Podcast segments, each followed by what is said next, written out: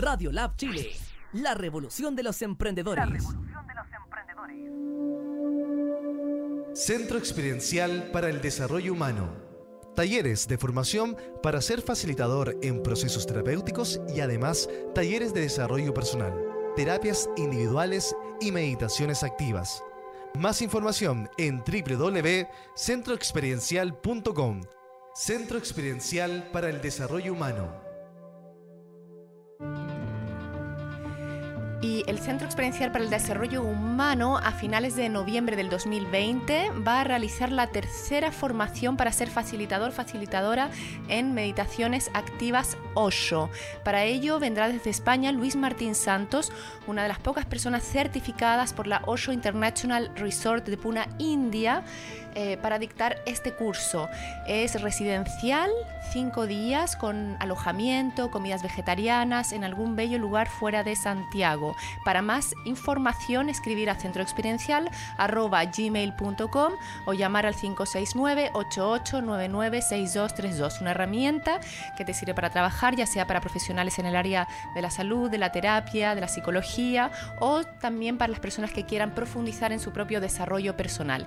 Y cada lunes en el mismo centro experiencial se realizan meditaciones activas y pasivas de Osho a las 8 pm. Es una muy buena instancia para soltar. Estas eh, meditaciones tienen la particularidad de usar el cuerpo como herramienta, primero para soltar las emociones que puedan estar eh, comprimidas, que puedan estar apretadas, provocando tensiones en los diferentes segmentos musculares, abriendo la voz, la respiración, para bajar de la mente al corazón, para encontrar ese espacio de silencio, pero antes de ello sacar hacia afuera aquello que nos aprieta. Lunes a las 8 pm, más información en centroexperiencial.gmail.com o al 569-8899-6232. También podéis seguirlos al Centro Experiencial en Facebook y en todas las redes sociales como Instagram. Y les doy la bienvenida a la comunidad nuevamente, a mi comunidad que me sigue siempre los lunes, los miércoles y viernes entre las 12 y la 1 en este programa de desarrollo personal en Radio Lab Chile, que es la primera radio online enfocada en el emprendimiento y el desarrollo personal. Aquí pasando los calores de este verano, de este enero. Y como ya sabéis, como es costumbre, voy a comenzar leyendo un cuento. Y este es em, de Jorge Bucay, pero en realidad está basado en un cuento de un monje tibetano. Y eh, trata, relata de un hombre que se levanta un día por la mañana, sale por su calle y sin darse cuenta cae en un hoyo. Joder. Dice, bueno, mañana ya no me va a volver a pasar. A la mañana siguiente se levanta, sí, empieza a caminar y se le olvidó y vuelve a caerse. Dice, ay, madre mía, ya, mañana sí que no pasa. Entonces va el tercer día y vuelve, vuelve por el mismo camino y está pensando ahí en sus cosas y se vuelve a caer. Y dice, ya, ya, ya, mañana sí que no pasa. Y bueno, y así reiteradamente varios días se cae y se cae y se cae en el mismo hoyo. Obviamente haciéndose daño, daño físico, daño corporal y, la molestia que, esto implica, ¿no? Hasta que un día se levanta ¿Y sabéis lo que hace? Pues cruzar por la vereda de enfrente y caminar por otro lado. Y esto, para presentaros a la persona que nos visita hoy, a la mujer, eh, madre, abuela, eh, esposa, una gran mujer que, trabaja, que trabaja con, la salud, que trabaja con la terapia, que trabaja con por qué a veces repetimos patrones, eh, cuál es aquel dolor o trauma que llevamos adentro y que nos hace eh, no poder mirar más allá. ¿Qué sucede con estas constelaciones en la vida, eh, en la familia, con estas eh, generacionales de nuestros padres, de nuestros abuelos? lleva la sabiduría en la sangre, se ha dedicado a descubrir los mensajes del cuerpo, las espinas que dañan el alma, psicóloga de la Universidad Católica nos encontramos hoy con Vilma Bustos. Bienvenida a Radio Lab Chile. Gracias, François. Voy a complementar también diciendo que eres especialista en trauma y, mm, y que, bueno, facilitadora del camino de las constelaciones familiares, especialista en terapia familiar sistémica y eh, acompañas en la sanación a los procesos de sanación de las personas. Trabajas en Experiencia Somática Chile y en este último periodo, desde que comenzó el estallido social en Chile, creaste un espacio muy importante para la sociedad chilena, que es Chile Sana a Chile, que son jornadas de sanación para ciudadanos chilenos, pero también para los hermanos extranjeros. Muy bienvenida, eh, Vilma.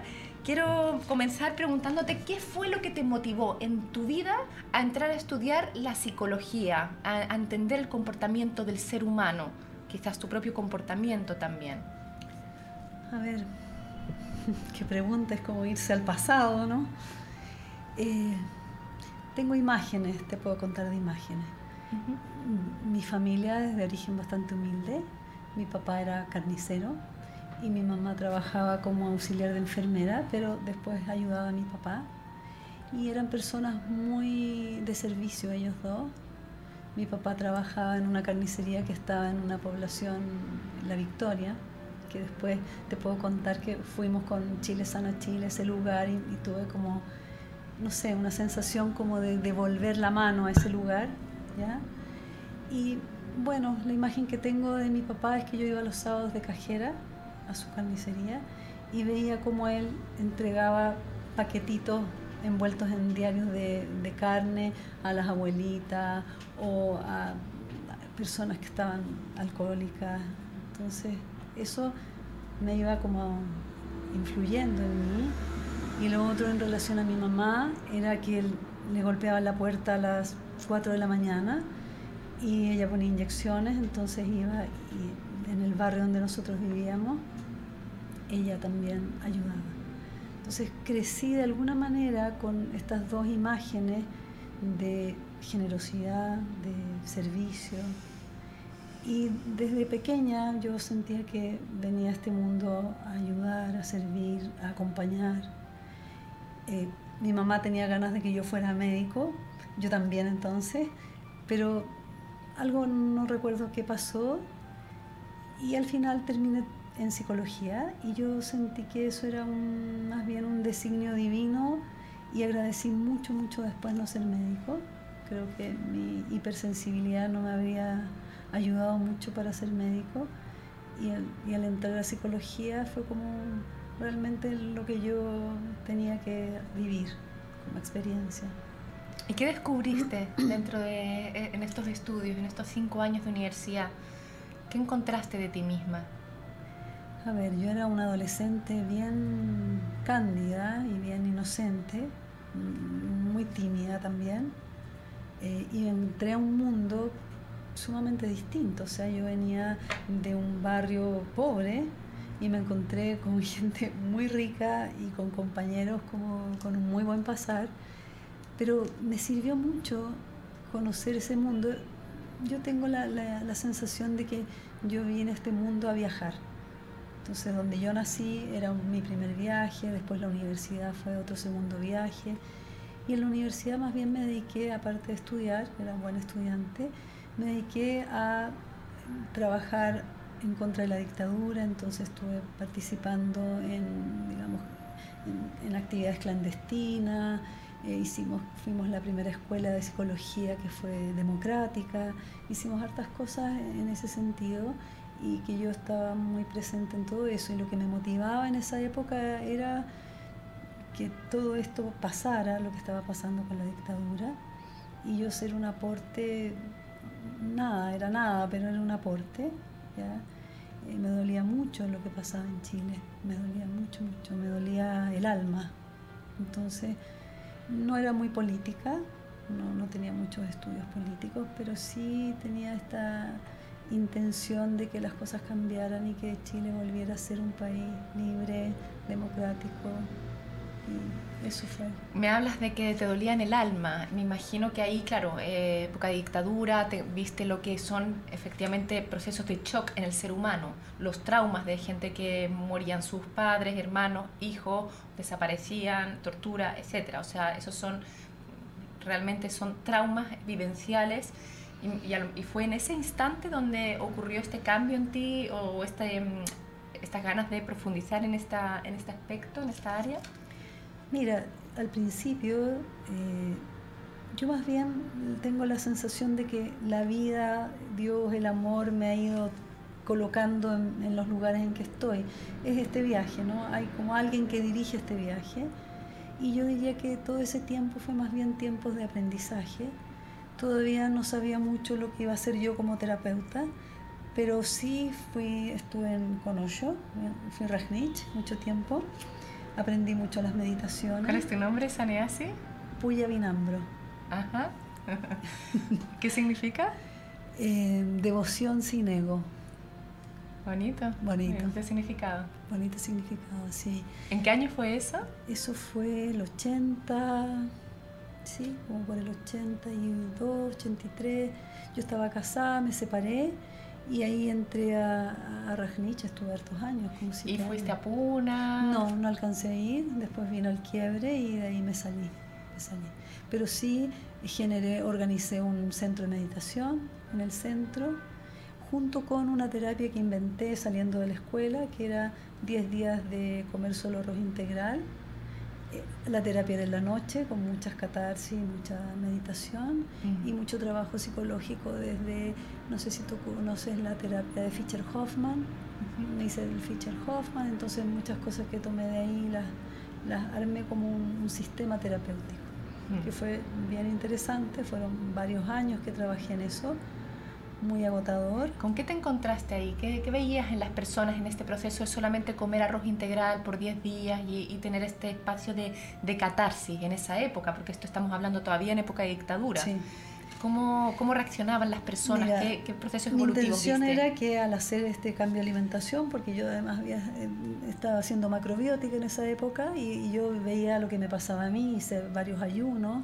Entonces yo estaba como explorando también conmigo misma, tenía 25, 26 años. Tengo toda esa cosa de explorar y de innovar y de curiosear. Entonces en mí misma vi cómo mi conciencia cambiaba al alimentarme solo con arroz integral. Yo he hecho muchos ayunos de arroz integral solamente o, sin nada también. Y vi que algo ocurría a nivel corporal, a nivel de la conciencia y en estos trabajos que yo hacía con las personas, lo que veía era que se, que se alivianaban, por un lado, vi mucho y en ese sentido yo creo que es algo que me acompaña como un don, el desamor, entonces yo trabajé mucho el maternaje. Yo en esa época no sabía mucho lo que estaba haciendo, tenía una cosa como intuitiva de hacer, tengo como la vivencia como que aparece como una inspiración dentro de mí cuando trabajo, como que aparecen cosas, aparecen imágenes, sensaciones y como me siento muy guiada cuando trabajo. Y en esa época mm, estaba muy o sea, no trabajando más, no tanto desde lo racional y lo que está en el papel, sino también sí. eh, percibiendo, sintiendo al otro o lo que está ocurriendo. Y, y, con una sensación como de al ver al otro, al percibirlo, saber exactamente lo que necesita. Y bueno, y el trabajo era en grupo, por lo tanto el grupo contenía, sostenía, se generaba mucho vínculo. Incluso una vez que llegaron los carabineros porque, porque se escuchaba mucho ruido. Esto era un centro que, que estaba en, en Santa Rosa con Alameda, ahí arrendaba un lugar y fue muy divertido porque al final yo les dije, mira, soy psicóloga, estoy haciendo un trabajo terapéutico, pero fueron muy amables, ellos subieron, vieron lo que yo estaba haciendo y ahora el grupo vivió el terror, el, terror de la posibilidad de, haber sido detenido. Mm. Pero mi experiencia de la vida es que he sido muy protegida em, siempre, eh, guiada y sostenida por lo que yo llamo lo más grande, o el espíritu, o el amor.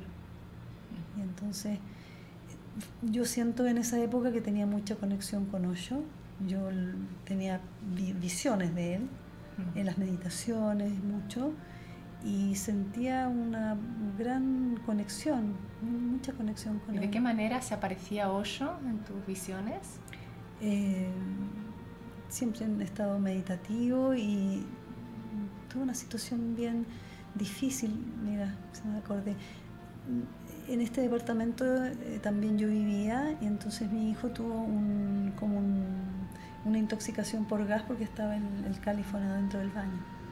Y yo recuerdo que lo tomé en brazo, lo llevé a la sala de meditación y, pedí, le pedí a Osho que me ayudara. Mm. Y tuve mucho esta sensación de, que, de su presencia en, esas, en ese momento y mi hijo, bueno, recapacitó, volvió y fue como, como eso, esas son las experiencias que, que me, me, ha tocado vivir, como de mucha conexión con el mundo invisible.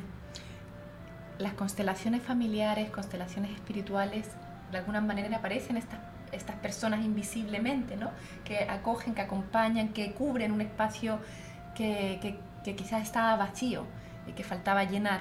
Eh, ¿cómo, ¿cómo, entras en este, en este, en este mundo de Bert Hellinger? Comencé con Bert Hellinger. Yo estaba en un estado en esa época como de buscadora, siempre he sido buscadora, y yo estaba surfeando por un espacio como de, como de, de sin sentido. ¿ya? Me sentía como, tenía todo, una familia rica, todo estaba funcionando, pero tenía como una tal vez una melancolía, hoy día yo creo que la puedo llamar melancolía, no depresión, de, que algo me faltaba. Y me encontré con Bergelinger cuando vino a Chile y me sorprendió el trabajo que hizo. Yo de hecho fui, eh, me tocó ser representante de un detenido desaparecido, ¿ya? Y yo dije, ¿qué es esto? pero por otro lado me llamó tanto la atención de que algo dentro de mí también calzaba con esta forma de trabajo. Cuando hablas de ser un representante, tú ocupaste el lugar de un detenido desaparecido, o sea, de alguien que no existía ahora, Exacto. dentro de, una, de un trabajo grupal. grupal. Porque para las personas que no saben, las constelaciones familiares se trabajan en grupo o individual. Y en el fondo, ¿qué, qué es una constelación? Una constelación es una, se configura el sistema familiar con un tema, ¿ya? y se colocan, si es en grupo, personas que representen a mamá, a papá, eh, a ti, y por ejemplo el tema que es una enfermedad. ¿ya? Y lo que surge en la constelación es el inconsciente, el inconsciente colectivo, es como el inconsciente familiar. Ahora, ¿cómo yo me explico hoy día lo que ocurre en las constelaciones? Porque en la época de Bergelinger él decía esto ocurre, pasa, es así, pero con los estudios que yo he ido haciendo en relación al sistema nervioso y a nuestro cerebro es que nuestro cerebro es un computador, ¿ya? Y que cuando se abre el campo intencionalmente en, una constelación, es como que nos conectamos con la, nube de Google, donde está toda la información. ¿Ya? Entonces cada persona se coloca en el lugar y recibe la información porque nuestro cerebro está capacitado para conectarnos, somos estamos todos interconectados. ¿ya? Y si nos ponemos en un estado como de, de, estar entero, eh, en un espacio vacío interior, la persona recibe esa información a nivel en este cerebro y esa información se traduce y se transmite a través del cuerpo, ¿ya? que es una parte del cerebro, que es el cerebro reptiliano, que es el cerebro de sobrevivencia, pero ese cerebro reptiliano está en todo tu cuerpo, ¿ya? en los ojos, en la piel, ahí aparece. Y entonces, eh, bueno, Bergelinger esta, esta que yo te estoy contando él no lo conocía, no sabía de trauma, ¿ya? No sabía del sistema nervioso así. Él lo que hacía y armó esta estructura de los órdenes del amor y él empezó a observar qué ocurría en los sistemas familiares, en las personas y comenzó a ordenar. Y todo esto lo trajo de la psicología, de la, de la terapia sistémica, del psicoanálisis también, o sea, no es que él sea un gurú y que trajo esto, una información de otro mundo, no. ¿Qué sucede cuando en aquellas familias eh, hay historias ocultas o que a veces realmente no se saben, ya sea de abortos, eh, pero que el hermano quizás no supo, o que la abuela, o que fue un hijo adoptivo, o que mm, hubo abuso sexual. Eh, no lo sé, ¿Qué, sucede cuando están, esas, cuando están esos vacíos? Esos secretos. Esos secretos de familia. Generan ruido, generan, taponean la energía. En el fondo, la familia es un sistema y un sistema que está la familia de origen, pero también están todos los ancestros. Entonces estamos todos conectados con la familia actual, pero también para atrás. Nuestros ancestros también están hoy día con nosotros y también nos transmiten. Esto, este es un amor el que se va transmitiendo, el amor es el que se transmite, el pasar la vida es pasar el amor. Entonces cuando hay trabas o cuando está taponeado ese flujo, tiene mucho que ver con traumas. ¿ya?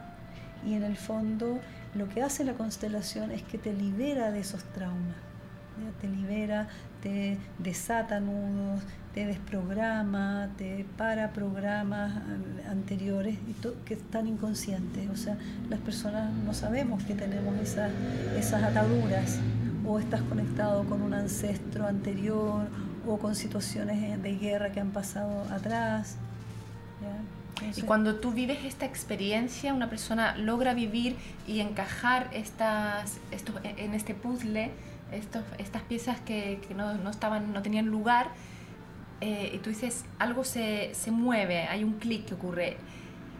Inmediatamente la persona puede lograr quizás emprender una vida eh, que no era capaz o como veíamos aquí el hombre que se caía siempre en el mismo agujero, eh, ya no hacerlo como un, estado de conciencia mayor? Sí, yo creo que las constelaciones, que es una metodología del siglo XXI, se adelantó los tiempos, yo mm. creo que es una metodología que permite tomar conciencia, es una metodología que te permite tomar conciencia también desde el amor, desde tomar el flujo del amor, porque al final hemos sido creados para crecer y para aprender en este mundo. Los traumas no te permiten la conciencia, los traumas te congelan, te, invalidan en el fondo el flujo, te paran el flujo. Entonces lo que sí hace una constelación es que te permite ver, ver lo que estaba oculto. Entonces si hay un secreto, el poner eh, digamos, el secreto se devela, se produce internamente en la persona un alivio, ah. Aunque ese secreto sea a la vez más duro de, de, o sea, otro trauma, por así decirlo. Qué bueno que tocas eso, porque justamente yo aprendí las constelaciones tradicionales del Bergelinger y en las constelaciones mismas aparecían situaciones de trauma. Y yo diría que hay mucho trauma en las constelaciones y eh, hay una línea en que se abre ese trauma. Entonces, yo empecé a observar de que era mucho, tanto para mí, el ver, qué sé yo, situaciones difíciles ahí en la misma constelación, los representantes lloraban, gritaban, luchaban, me producía mucho impacto y comencé a seguir a otra consteladora que estaba trabajando con trauma social. Entonces aprendí de ella esa metodología. Y de ahí dije, ¿de dónde aprendió ella? Y entonces tomé el hilito y me encontré con Somatic Experience, que es de Peter Levine, y ahí comprendí la importancia del trabajo de todo terapeuta y de todo trabajo terapeuta, de hacerlo desde el amor, la contención y muy despacito de una manera sumamente delicada, porque ahí comprendí que el trauma está alojado en el cuerpo. Y que son capas muy profundas, inconscientes, que están conectadas con el sistema nervioso de sobrevivencia, que es el cerebro eh, reptiliano, que es el cerebro como primario que tenemos todos, pero que es el que nos comanda la vida. Y ese, e, ese cerebro, cuando está en shock, genera eh, congelamiento. Entonces se, te, se congelan partes de tu cuerpo hay energía que se queda adentro y que se acoplan emociones. Las personas igual sobrevivimos, todos hemos sobrevivido al shock o a las cosas difíciles, pero hay mucha energía vital que está retenida por eso. Entonces, ¿cómo, y ahí somática experiencia me ayudó, cómo lograr que esa energía retenida en el cuerpo se vaya soltando y descargando? Entonces, esta técnica de somática experiencia y otras técnicas de trauma actuales que son del, presente han descubierto que el cuerpo tiene descargas que permiten soltar ese voltaje. Y las descargas son biológicas, igual que los animales. Eructos, bostezos, risa, llorar, reír, eh, suspiros, en un tratamiento de trauma se trabaja estimulando ciertas, digamos, al cuerpo para que tenga esas descargas. ¿Tiene relación un poco con lo que es la bioenergética también? Puede ser, yo creo que está todo vinculado en términos de lo corporal. La diferencia es que se ha visto que, o yo lo he visto más bien, que todo lo que sean las catarsis muy fuertes y expresivas como las de Osho, pueden ser, si el sistema está muy, eh, digamos, traumatizado, se retraumatiza el sistema. Entonces, el trabajo que se nos invita hoy en día en la actualidad es a trabajar desde el mindfulness, por ejemplo, desde lo, de lo suave, desde ir muy despacito. O sea, ya nuestro sistema, nuestra vida ha estado tan llena de situaciones difíciles, ¿ya? que tenemos una memoria traumática, que la persona si ve algo que se parezca, activa esa memoria traumática y la persona vuelve a revivir todo lo que vivió ¿ya? biológicamente, a sentir, a sentir sensaciones, emociones de, eh, digamos, de lo que fue su, el evento traumático. Has nombrado varias veces la palabra amor. O sea, viene a ser el amor eh, una herramienta. ¿Cómo trabajas desde el amor? ¿Qué es el amor para ti? El amor para mí es estar en un estado autorregulado biológico y emocional, en que tú puedas tener un sistema nervioso, en que esté en una autorregulación que es como un estado de excitación y de relajación constante, pero normal, que te permite estar aquí presente, y que en la medida que tú tienes este estado, la persona que está, te lo voy a nombrar está como así, arriba abajo, su sistema nervioso inconsciente, el cuerpo conversa, los cuerpos conversan y entonces esta persona que está así, al percibir mi estado de autorregulación, se comienza a calmar, comienza a descargar, por el solo hecho de estar en, en la presencia de mi estado de autorregulación. Y la persona cuando puede autorregularse, se da la posibilidad de percibir el amor, que el amor está en todo, todo es amor, todo es flujo, todo, todo es compasión todo es misericordia. Solo que estamos tan traumatizados que todos nuestros sentidos quedan congelados, nuestras sensaciones auditivas, todo quedó como en shock, quedó en, disociación también. no, por eso no podemos percibir eh, el amor, no lo podemos percibir. Ahora, mi trabajo en las constelaciones familiares apunta a darle a la persona contención, en que trabajo primero una conversación, ya una cosa más racional, y después cuando abrimos estos campos, esta nube de Google, lo que yo voy haciendo en el trabajo, en que sí se percibe el trauma, ya se ve el trauma de la mamá mirando al suelo, mirando un muerto y que quiere morir, ya porque eso el representante lo ve. Eh, en vez de entrar en el muerto, de hecho yo a los muertos no los pongo en el suelo, los pongo parados, Bergelinger a todos los acostaba, entonces es muy impactante ver tantos muertos.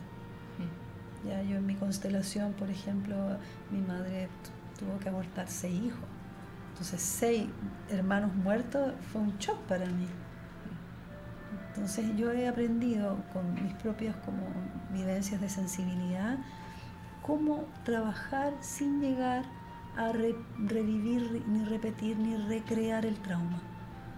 Entonces, por ejemplo, ayer en una constelación con una mujer que se había muerto su pareja hace meses atrás, y era una persona bipolar que había tenido violencia intrafamiliar con ella, trabajamos su presencia y la de ella, y una de las cosas que vimos de su historia familiar es que había sido abusado, negligencia parental, pero que el padre, que era un, eh, un hombre muy violento, había maltratado a su mujer, a su, mamá, a él y había abusado sexualmente a él y también a la madre.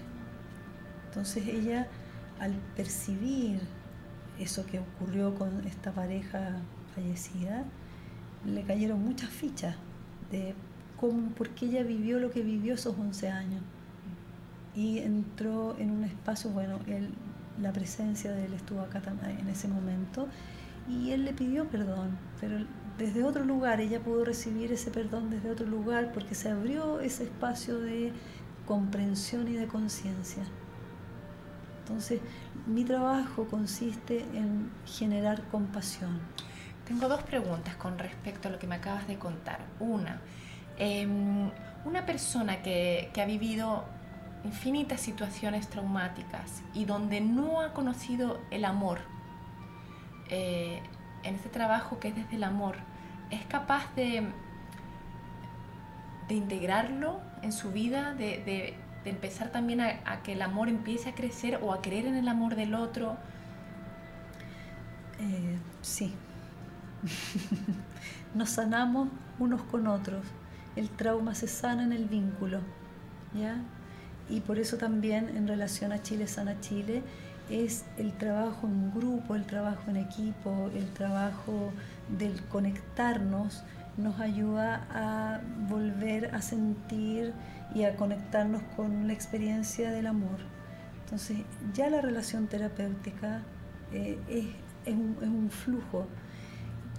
Aquí te voy a contar un poquito como de cosas que a mí me encantan y me alucinan en términos del sistema nervioso. En este sistema reptiliano que te hablo de sobrevivencia, que es un cerebro que está instalado acá, este cerebro va, tiene muchas fibras nerviosas al rostro y al cuerpo y estamos rodeados por fibras nerviosas que están comandados por ese motor de la vida. En ese mismo motor de la vida, que es el sistema nervioso autónomo, que es de excitación y de relajación, en la parte de la relajación, que está encargado de eso, hay ahí un nervio que se llama el nervio polivagal y que es el encargado de los vínculos, el que nos vincula, el que nos hace ser mamíferos, digamos, de gregarios. gregarios. Y ese, em, ese nervio, cuando el bebé nace, recibe la, primer, la primera imagen, la primera como estimulación a través de la mirada de la madre y del contacto de la madre. Cuando la madre está en shock, está así, te lo voy a mostrar. Congelada, porque se observa eso, eso es lo primero que recibe el bebé. Mm. ¿ya? Y entonces el bebé no desarrolla la empatía, no desarrolla la conexión. ¿ya? Y entonces ya estamos desconectados, ya nacemos desde ese lugar. Entonces el mirarnos a los ojos, el tocarnos, el abrazarnos, el sonreírnos, estamos estimulando estos, este nervio polivagal de conexión y de amor. Y el amor es eso, es conexión. Mm. El amor es eh, sentir la presencia del otro, querer ponerte en el lugar del otro. Entonces, lo que no te permite el trauma ¿ya? y que te desconecta a un nivel tan profundo es que no te permite ser empático, mm. no te permite ver el dolor del otro. Entonces el trabajo que hoy día yo pienso que los terapeutas tenemos como, como misión es la reconexión, más que instalarnos en el, ay, pero es que tu mamá te hizo esto, yo me olvidé de la historia negativa. Lo que yo hago en las constelaciones familiares es en que traigo el flujo y muchas veces no es necesario ni siquiera abrir. Eh, uno coloca el secreto, yo percibo el secreto sé que fue maltrato, violación, asesinato, pero eso me lo guardo para mí. Entonces trabajo el secreto y las frases básicas que sí son muy buenas de Bergelinger es te veo y te reconozco. Es reconocer. Es validación al otro. Sí es, validación, es un reconocimiento. Que me, hace relación con lo que tú estás diciendo de la primera infancia. O sea, nace el bebé y quizás lo primero que necesita es ese te veo, te reconozco de una madre. Ese abrazo materno. Que desde las miles de situaciones que puedan ocurrir en un parto, si no ocurre eso, ya hay ahí un, un no no sentirte validado o, no visto, no reconocido, y no amado porque el, verte y reconocerte. No sé si viste una película que ahora mismo está en. ahora mismo está en el biógrafo, estaba en los Hoyts, eh, en buenas manos. Ah, no, no, francesa, muy bonita, sobre la adopción y, y usan a 12 guaguas que representan los dos meses de guagua en la película y tú puedes ver todo lo que le sucede a la guagua, todo lo que siente, desde la mamá que abandona mm. y familia de acogida, asistente social, cómo la, la guagua me reacciona con lo que tú me estás diciendo. Ahora, me, Y va modificando también. bonito porque me acordé de una sesión que tuve con una mamá que llevó su bebé adoptado de cuatro meses y que quería ver, hicimos una constelación con ese bebé. O sea, las constelaciones es, un, es una riqueza, se puede hacer muchas cosas porque son campos de información, es información. Entonces llegó, este niño no estaba bien, no podía dormir y lo chequeamos, hicimos una constelación en que pusimos al bebé, lo puse a ella y a la mamá biológica. Y vimos en la representación cómo la mamá biológica estaba muy deprimida y el bebé estaba muy conectado con esa mamá. Entonces ahí hicimos un trabajo de, de amor y de flujo y también de que el bebé no llevara ese peso. Porque eso es lo que ocurre con nosotros. Nosotros en la infancia tenemos, no tenemos totalmente desarrollado nuestro cerebro. Entonces tenemos desarrollado el reptiliano y el emocional. Y el neocórtex que está acá, que es el racional, se desarrolla y se completa a los 21 años. Entonces los niños, nosotros en la infancia, vemos el mundo invisible y vemos el cuerpo de los padres. Entonces percibimos sus emociones, percibimos todo, pero a nivel de sensaciones. Entonces los niños, y de ahí salen también las frases que, planteó Bergelinger, es que si ve una, un niño, ve a su mamá deprimida, ¿ya? la percibe el niño desde tres características que hay en la infancia, omnipotencia, egocentrismo y empatía, desde esas tres características de la infancia, el niño le dice a la mamá, mamá, yo llevo por ti tu tristeza. Y se instala en el cuerpo. Y uno crece con eso y uno entonces puede llegar a los 35 años y no sé por qué ando deprimida, no sé qué me pasa. Y alguien te dice, anda, una constelación. Entonces abrimos la constelación y ahí se puede observar que lo que le pasa a esa depresión tiene que ver con la depresión de su mamá. ¿Y por qué esa mamá está deprimida? Porque esa mamá a los cinco años se le murió un hermano que amaba mucho y entonces también ella tomó la depresión de su mamá más la propia tristeza de sí misma. Y entonces ahí podemos ver que hay cadenas de entregas de amor ciego, se llama, cómo ese amor ciego persiste a lo largo de, y que pasa de generación en generación. Entonces ahí cuando descubrimos y miramos la causa de por qué está esta persona de 35 años depre o triste, se hace un acto ritual, es un rito. Las constelaciones en realidad son chamánicas, son rituales. Entonces se le dice, mamá, yo he llevado por ti tu tristeza, por la muerte de mi hermano, por la muerte de tu hermano, pero eso es mucho para mí y te lo entrego de vuelta.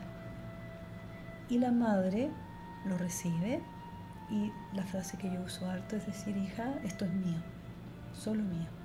Y solo yo puedo llevar mi maleta en esta vida, nadie más. Y yo soy la grande y tú eres la pequeña. Lo que ocurre en este rito es que la persona se alivia ya profundamente a nivel del alma, pero también yo tengo la mirada desde el sistema nervioso y del cerebro estamos haciendo y diciéndole al cerebro que tiene esta memoria traumática transgeneracional, le estamos diciendo que ya no, no vamos a ir más con esa foto, vamos a ir con esta nueva imagen. Y entonces esa nueva imagen de la constelación se instala en el presente y genera internamente endorfinas, dopaminas y muchas cosas más que pasan en el cerebro y eso produce la sanación. O sea, las constelaciones espirituales son biológicas también. Todo es biología. En la biología está el alma. No hay un alma allá afuera. Tenemos todo es una interrelación. Está el alma, el cuerpo, está el ego. El ego también está en el cuerpo según lo que me hablas, puedo, puedo observar que sí, que hay, que hay eh, transformaciones que pueden ocurrir, que nos pueden ocurrir a cada ser humano para también lograr el objetivo de ser feliz, de tener una vida plena, de poder desarrollarte. Estamos, tenemos un sistema nervioso que nos permite sanarnos y es un sistema que se autocura. Lo que sí tenemos nosotros que dar condiciones, ¿ya? Eh, tanto biológicas como de vínculo amorosa, para que este sistema diga, ah, yo puedo. Está, siento que en general en la vida, en los seres humanos, está muy arraigado el miedo. el miedo a ser querido, el miedo al abandono, eh, el miedo a no ser capaz, el, el miedo, el miedo que, está ahí, hablo, no hablo, digo, eh, el rechazo. El miedo está conectado, es una emoción básica que está conectada con esta corporalidad que se traumatizó, que se acopló. Entonces, en tu historia de la infancia probablemente hubo o cirugías o caídas o por ejemplo yo ayer atendí a una chiquitita de cuatro años en que en el relato, en, la búsqueda de la historia, eh, la mamá tuvo mucho miedo porque tuvo a los, al quinto mes le, le, dijeron que la placenta estaba mal formada, entonces tuvo, tuvo terror. Y la niña recibió ese impacto intrauterino, o sea, ella tiene un trauma intrauterino. También nació por cesárea y ahora ella estaba aterrada, o sea, siempre pegaba a la mamá. ¿Los traumas intrauterinos también se pueden trabajar con las constelaciones? Sí, y con la técnica de somática experiencia, porque la técnica eh, te permite estimular estos, estos como núcleos que están cerrados y te permite la, descarga y la expansión y que el sistema vuelva al flujo natural. un ser humano que quizás muchas veces eh, vivió dificultad en el, eh, intrauterinamente, como estás mencionando, y que quizás ese hijo va a nacer, pero van a ser muerto, o van a nacer y no va a durar más de dos días por, porque todavía falta muchos órganos por desarrollarse. ¿Cómo nace un ser humano así, que ya se le daba por muerto? No te entendí la pregunta cuando un, un bebé dentro de eh, se está en proceso de desarrollo y eh, por X razones no, no, no, alcanza a morir, pero nace, pero ya se le dio, ya se dijo va a nacer, pero va a nacer muerto o mm, va a tener... O sea, ahí el trauma es la mamá, ¿ya? Y lo que yo he ido trabajando y observando también es que todos los seres humanos tenemos un inicio y un término y no sé por qué, pero un día se me ocurrió de que acá teníamos un, cierre visible y que acá había un papelito que decía la fecha de vencimiento. Todos tenemos una fecha de vencimiento. Entonces lo que yo he ido descubriendo y sintiendo es que cuando alguien se pasa al mundo invisible, era su momento. Y que la muerte trae un regalo. Todas las personas que mueren dejan un regalo en la forma de morir, por ejemplo. Y cuando un bebé, tú dices, nace, o sea, nace y muere a los dos días, es un mensaje para la mamá. Y ahí también se produce el trauma. Ahora, ¿qué produce el trauma? Si lo miramos en términos metafóricos, se, el trauma hace que el alma se salga. Hay un pedacito del alma que se sale. Y ahí estamos hablando como desde el chamanismo, ¿no? Los chamanes van a buscar el alma para que vuelva al cuerpo. Esta, esta metáfora de los chamanes en términos de la biología o del sistema nervioso es que hay una disociación. Entonces hay una parte tuya que quedó como afuera, fuera de ti. no habitar tu propio cuerpo, como que se, fue algo se fue de ti. Entonces lo que, eso es lo que puede provocar también incertidumbre o sensación de miedo, de vacío. vacío, miedo, depresiones, o sea, esta vivencia de estar disociado, de no estar en el cuerpo, te hace estar como no aquí, no en el presente. Entonces el trabajo es lograr que el alma vuelva al cuerpo y las constelaciones sirven con todos estos movimientos de orden en que los niños en vez de digamos, las personas devuelvan lo que andan trayendo de sus padres o de sus ancestros a quien corresponde, eh, también desidentificarse, que es lo que también aparece en las constelaciones, estar identificado con un ancestro que era alcohólico, eh, y entonces la persona en, el, en, el, presente está con adicciones, cortar ese tipo de conexiones. ¿ya? ¿Por qué hacemos eso? De, alguna manera el alma familiar es un alma muy amorosa ¿ya? y dice, todos tienen derecho a pertenecer. Entonces un miembro de la familia que tiene una adicción está conectado con un anterior y como el alma familiar dice todos tienen derecho a pertenecer, este alcohólico ancestro anterior fue excluido de la familia. Y el alma lo que hace es que toma ese excluido y lo pone en un posterior. Todo esto es inconsciente. Y el posterior lleva en, por ejemplo, en la adicción, lleva a ese excluido. Y en la constelación lo que hacemos es que aparezca el excluido, descubrimos a quién lleva. Entonces ahí descubrimos que hay un, ah, bisabuelo que era alcohólico, que nunca más habló de él, y lo traemos. Y es increíble la conexión, como se ve. Entonces ahí se hace el encuentro, se hace eh, te veo y te reconozco, se incluye, ¿ya? y esta persona comienza un proceso de sanación. Hay una gran importancia también de la verdad. Sí, sí. Ahora, de lo que yo he ido observando en las constelaciones, la importancia de la inclusión, de que nada quede fuera, de que todo es parte, que somos un todo, que somos un uno. ¿Ya? Y en ese sentido, hablando de Chile Sana Chile, ¿por qué surgió? Es eso. Eh, Chile Sana Chile surge desde el espíritu de, la inclusión, de ir terapeutas que viven, o sea, que, no tienen posibilidad de ir a ese tipo de, de, poblaciones y poblaciones que no pueden llegar a, a los terapeutas, hacer la conexión. Entonces Chile Sana Chile es una invitación a conectar partes que están excluidas. Entonces, los lugares que hemos ido son poblaciones muy vulnerables. Tu idea, esto comenzó dado el estallido social, ¿tu idea es continuar también, si en algún momento ya esto para, continuar con Cines, eh, Chile Sana Chile? Sí, mi idea es que sigue, sigue adelante. Eh, yo creo que es un llamado también desde el amor, es un movimiento que, llama al amor, a la inclusión. Eh, todos los terapeutas que nos hemos reunido en este llamado son personas que no tenemos ninguna cosa política, nos respetamos unos a otros en lo que cada uno pueda pensar y lo que aquí importa es cómo ir a, dar, dar sin recibir eh, económicamente, de verdad dar un espacio eh, de empatía, de conexión, ¿Qué mundo te gustaría habitar, Vilma? te va a parecer divertido, pero me gusta mucho este mundo que hay ahora. Me gusta mucho todo lo que está pasando, porque tengo la mirada de que las guerras, las explosiones sociales, somos un cuerpo que estamos en crecimiento.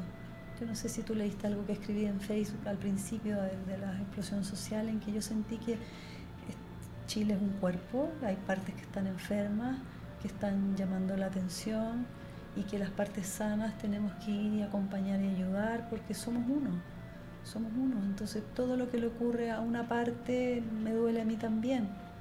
Y en ese sentido el amor nos llama y, el amor es lo que nos va a sanar. Ahora yo creo en el amor práctico, no creo en el amor así como de las palabras.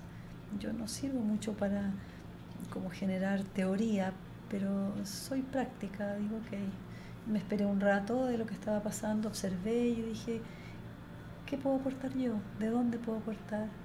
No me interesa si son verdes, amarillos, azules.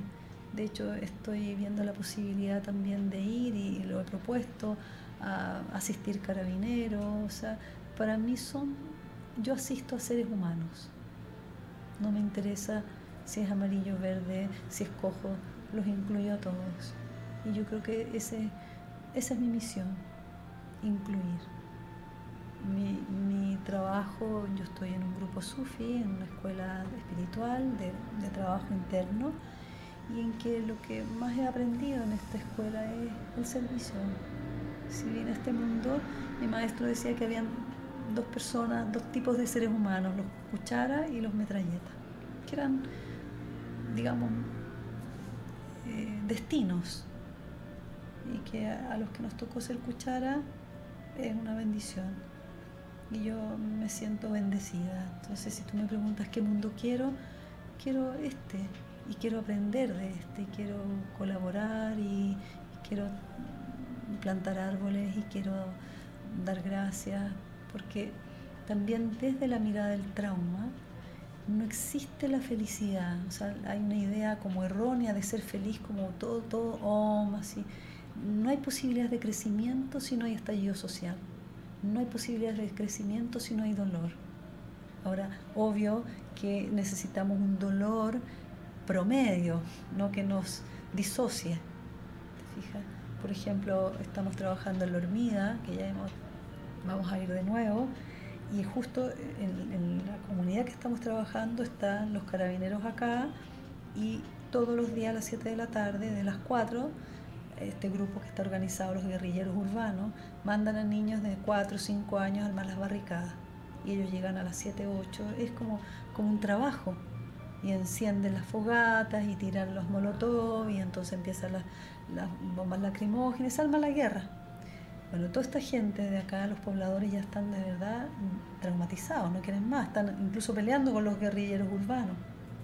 Entonces, eso es un núcleo de trauma que se instaló ahí.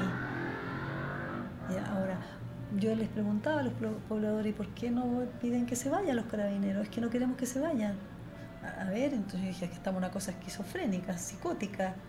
Y entonces me empezaron a contar de que el que estuviera ese retén ahí significaba de que no entraba el narco, los narcotraficantes, porque les daba contención y habían logrado que entonces los narcotraficantes no estuvieran ahí.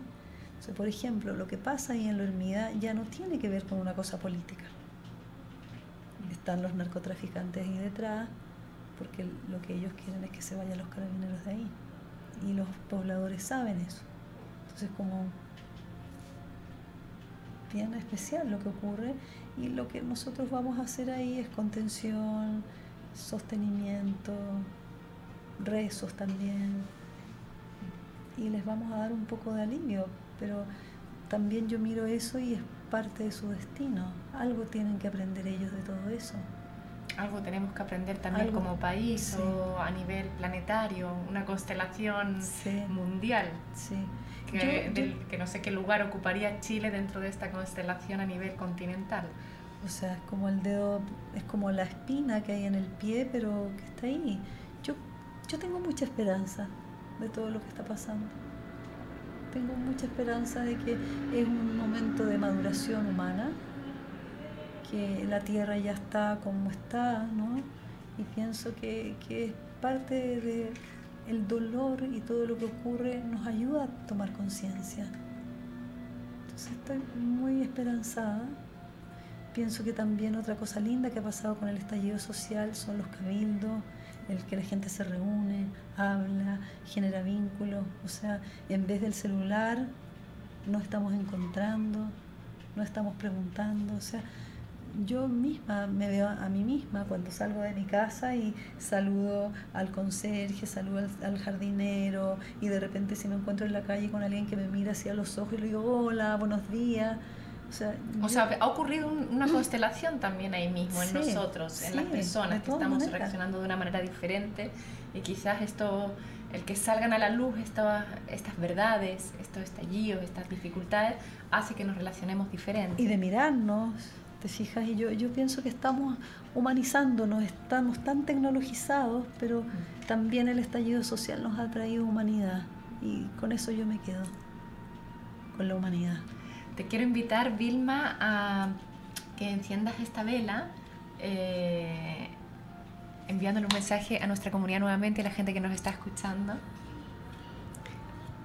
Bueno, yo pido que nos conectemos con lo más profundo de nuestro ser, que ahí en lo más profundo de nuestro ser está el amor, y es un amor hoy que no se apaga, es un amor inclusivo en que todos, todos los seres humanos tenemos derecho a pertenecer, a ser amados y que las personas que se nos ha regalado más podamos compartirla. Creo que esa es la misión. Y estado viajando a la playa y me he encontrado con seres humanos maravillosos, muy, que, comparten, ni me conocen, necesita algo. Eso, pienso que hago un llamado a, a, a toda la comunidad de que nos miremos a los ojos y nos preguntemos qué necesitamos, qué necesita el otro. Y ahí vamos generando un intersomos. Gracias por invitarme. Gracias a ti, Vilma. Intersomos. y al final nos interconectamos y lo que nos pasa, lo que te pasa a ti me pasa a mí, lo que me pasa a mí me pasa a ti, que vendría a ser la base de, la, de las constelaciones. Exactamente. Y bueno, y gracias a nuestra comunidad nuevamente que nos acompañó hoy y recordaros que estamos aquí los lunes, los miércoles y los viernes en este espacio donde siempre tenemos un invitado, una invitada que nos entrega eh, sus conocimientos, su sabiduría, su mirada. Así que muchas gracias. Y te quiero hacer una pregunta ti. Sí. ¿Puedes percibir qué ha cambiado durante todo este ratito que hemos estado hablando, qué ha cambiado tu estar? Sí, lo puedo percibir. Estás con los ojos más brillantes, tienes la piel mucho más como de un color muy bonito mm. y eso es lo que produce el amor y la mm. conexión. Gracias. Gracias a ti. Nos estamos viendo comunidad nuevamente. Gracias.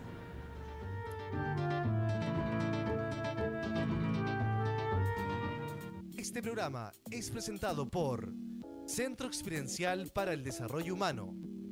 Somos lo que tu emprendimiento necesita. Un shot de motivación en Radio Lab Chile, la radio de los emprendedores.